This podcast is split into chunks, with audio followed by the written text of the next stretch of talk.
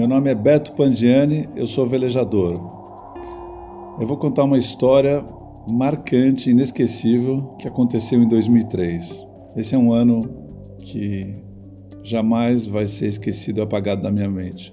Foi o ano que o Duncan Ross e eu fomos para a Antártica, num barco de 7 metros, sem cabine, é, e cruzamos o Drake, a pior passagem do planeta. É a passagem que fica entre a América do Sul e a Península Antártica.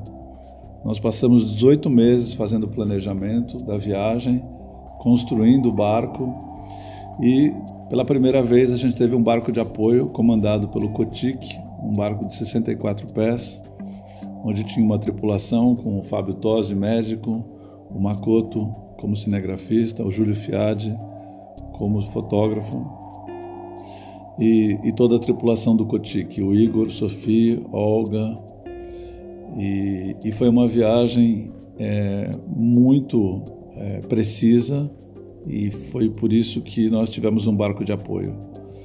A ideia toda era encontrar uma janela de quatro dias no verão, onde a gente tivesse uma condição favorável para cruzar o Drake.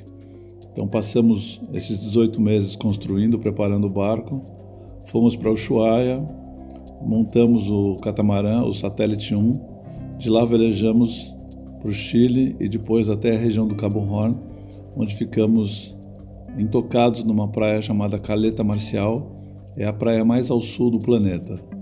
Nela, ficamos aguardando a previsão do tempo de, um, de uma estação francesa comandada pelo Pierre Lasnier e também por um centro meteorológico nos Estados Unidos chamado Commander's Weather. A ideia era que esses dois centros meteorológicos é, combinassem é, uma previsão que fosse é, precisa e, e certeira, porque nós íamos passar entre um período de duas tempestades, ou seja, passaria um mau tempo, teríamos três, quatro dias e novamente teria uma outra tempestade chegando. Existia até a possibilidade da gente não cruzar o Drake porque alguns verões não tem janela de tempo bom. É um lugar que 75% dos dias é, são tempestades.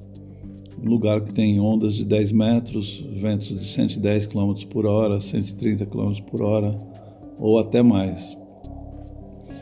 Nosso barco é um barco pequeno, aberto, sem cabine, sem proteção alguma. No dia 2 de fevereiro veio a confirmação de que a gente tinha uma janela muito boa, porém com um período com pouco vento, quase nada, o que não era bom. Ainda assim, o Duncan e eu resolvemos partir e saímos da caleta marcial às duas e meia da tarde.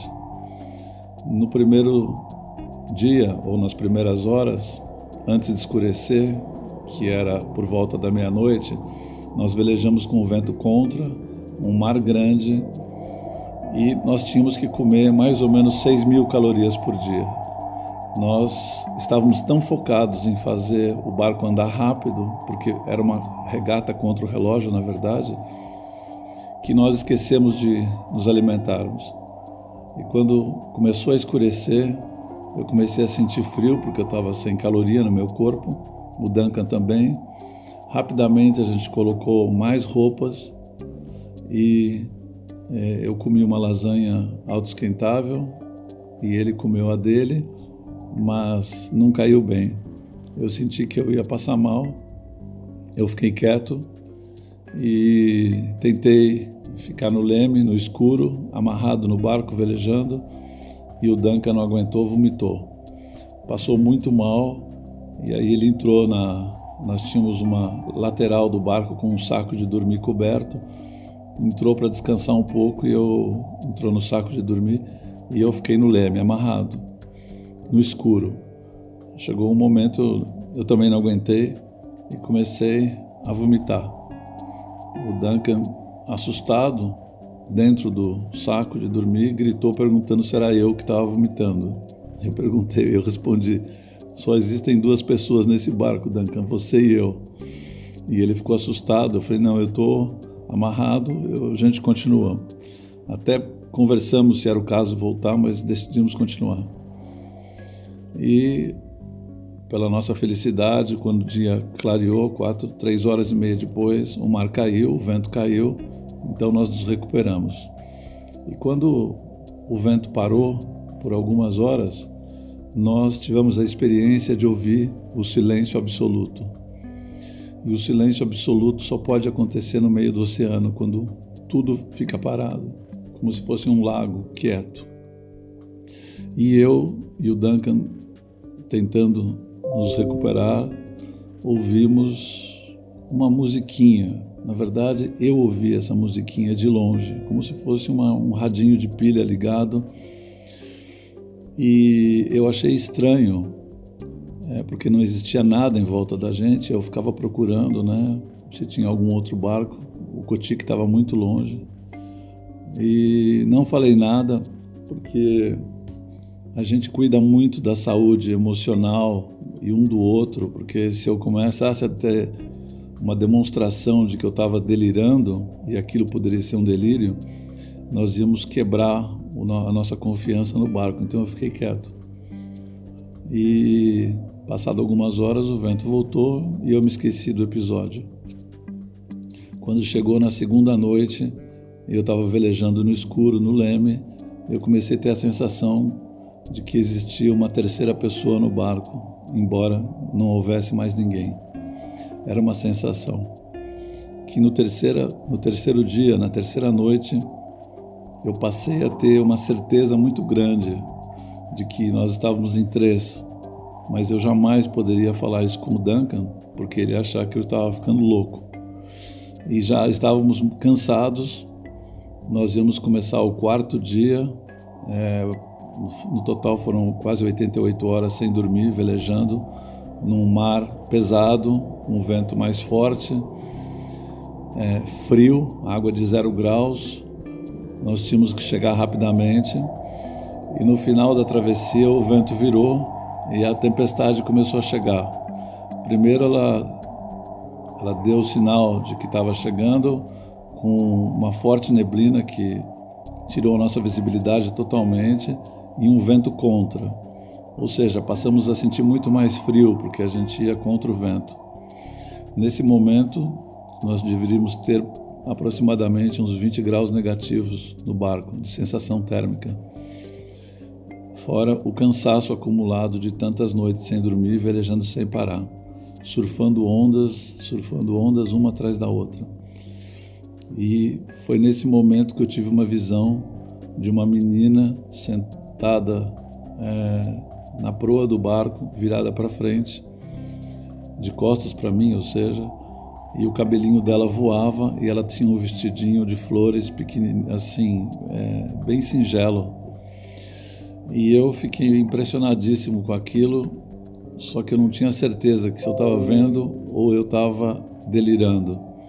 Então, cautelosamente, eu fui puxando uma conversa com o Duncan e perguntei para ele se ele havia percebido alguma coisa estranha naqueles momentos que nós ficamos é, acalmados, praticamente ouvindo o som do silêncio, o silêncio absoluto. E ele me revelou que ele ouviu o som de uma música muito estranha que não tinha nada a ver com a música como a gente entende, uma notas musicais estranhas. E eu confirmei para ele que eu também havia ouvido. E ele me perguntou: e por que, que você não me contou? Eu falei: bom, pelo mesmo motivo que você não me contou. Porque se eu falasse para você que eu estava ouvindo uma música de um radinho, você achar que está louco e talvez você perdesse a confiança no teu companheiro. E eu continuei e falei: Duncan, é, eu tenho uma outra coisa para falar. Ele falou: tudo bem, pode falar. É, eu tenho a sensação que nós não estamos em dois nesse barco, nós estamos em três. E ele falou: Eu não tenho a menor dúvida que nós estamos em três. E quando ele me falou isso, eu fiquei chocado. O Duncan foi meu companheiro na primeira viagem, Miami Ilha Bela. Nós passamos sete meses viajando. O Duncan é um engenheiro, um cara que tem uma cabeça bastante racional, pragmático, um excelente velejador é, mas eu nunca poderia imaginar que ele fosse uma pessoa que tivesse alguma sensibilidade no sentido de sentir uma presença espiritual. E o que aconteceu é que eu perguntei para ele: é, Você está percebendo alguma coisa aqui no barco agora? Ele falou: Sim, tem uma menina na proa do nosso barco. E ele me descreveu a menina exatamente como eu estava vendo. Ou seja, eu não induzi ele a contar absolutamente nada, eu precisava ter certeza que ele estava vendo a mesma coisa que eu estava vendo. E aquela imagem, aquele ser, aquela entidade espiritual ficou lá, permaneceu no barco, pelo menos por umas duas horas, até o momento que o vento apertou e a gente teve que fazer uma porção de coisas. Já era o final da travessia, o Coti que estava atrás de nós, nós não tínhamos praticamente visibilidade nenhuma.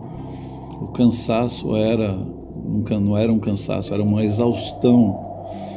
Nós estávamos prestes a colapsar, possivelmente, porque quase 90 horas sem dormir, velejando naquelas condições, quando nós passamos pelo Estreito de Boyd, tecnicamente a gente havia cruzado o Drake. Era a primeira vez em toda a história que um barco sem cabine chegava na Península Antártica.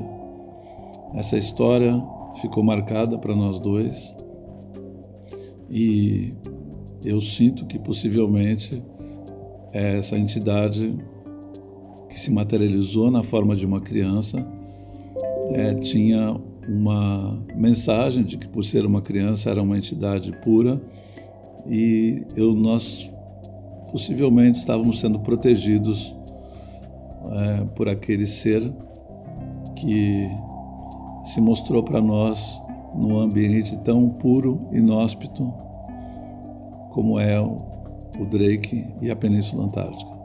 Beto Pandiani, velejador, palestrante.